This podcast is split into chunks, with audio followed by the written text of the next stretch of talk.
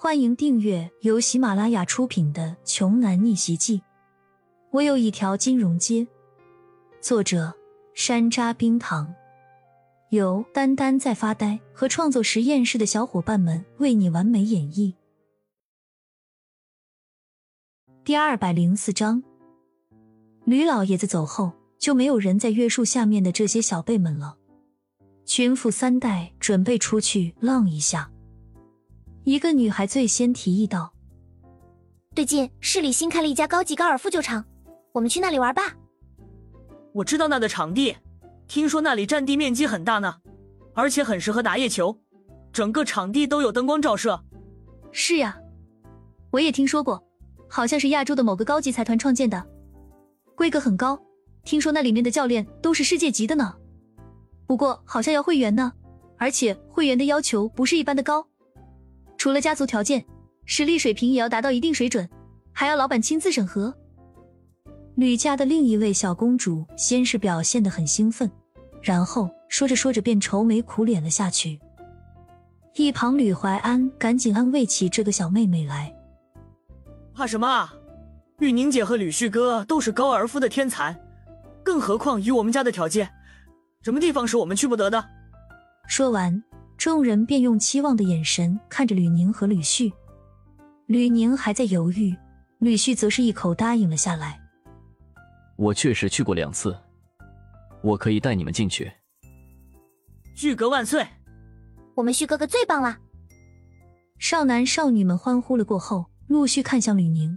吕宁对骄阳说：“一起去玩吧，骄阳，趁这个机会和大家多交流交流感情。”毕竟咱们都是一家人。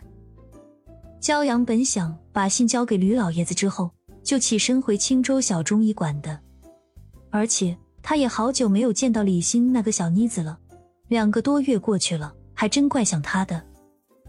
可是吕宁表姐都亲口邀请了，直接当面回绝说自己不想去，似乎也有点不太像话。骄阳想了想，也不差这几个小时，于是便答应了下来。吕宁姐都亲自发话了，其他人也不好再说什么了，只能默认了。泸州市里金融高尔夫俱乐部，只见吕家第三代这些晚辈们一行人有说有笑着走了过来。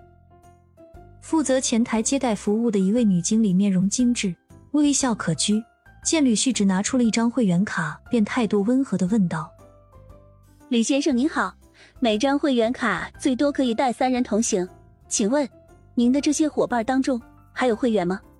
这个时候，走在最后面的吕宁赶紧上前拿出卡来说：“我也是会员。”不好意思，吕女士，你们目前一共是九个人，按照规定，还有一位客人需要会员卡才能进入。请问还有会员吗？女经理再次抱歉的解释道。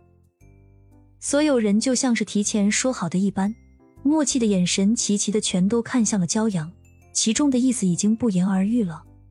骄阳对这种场面早就见惯不怪，淡淡的说了一句：“我这就离开。”骄阳吧不得早点回家呢。他本也无心打什么高尔夫，要不此前吕宁表姐的盛情邀请，这个时候他早就已经倒入李欣温暖的怀抱了。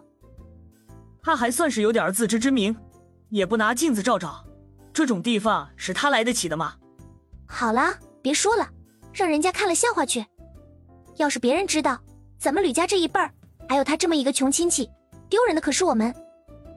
吕宁还想着走过去及时挽留一下，结果没想到骄阳却对他说：“表姐，我本来就不适合这种高大上的娱乐场所，我自己先在外面玩一会儿，等你出来。你放心，我没事的。”记得走的时候叫上我就行。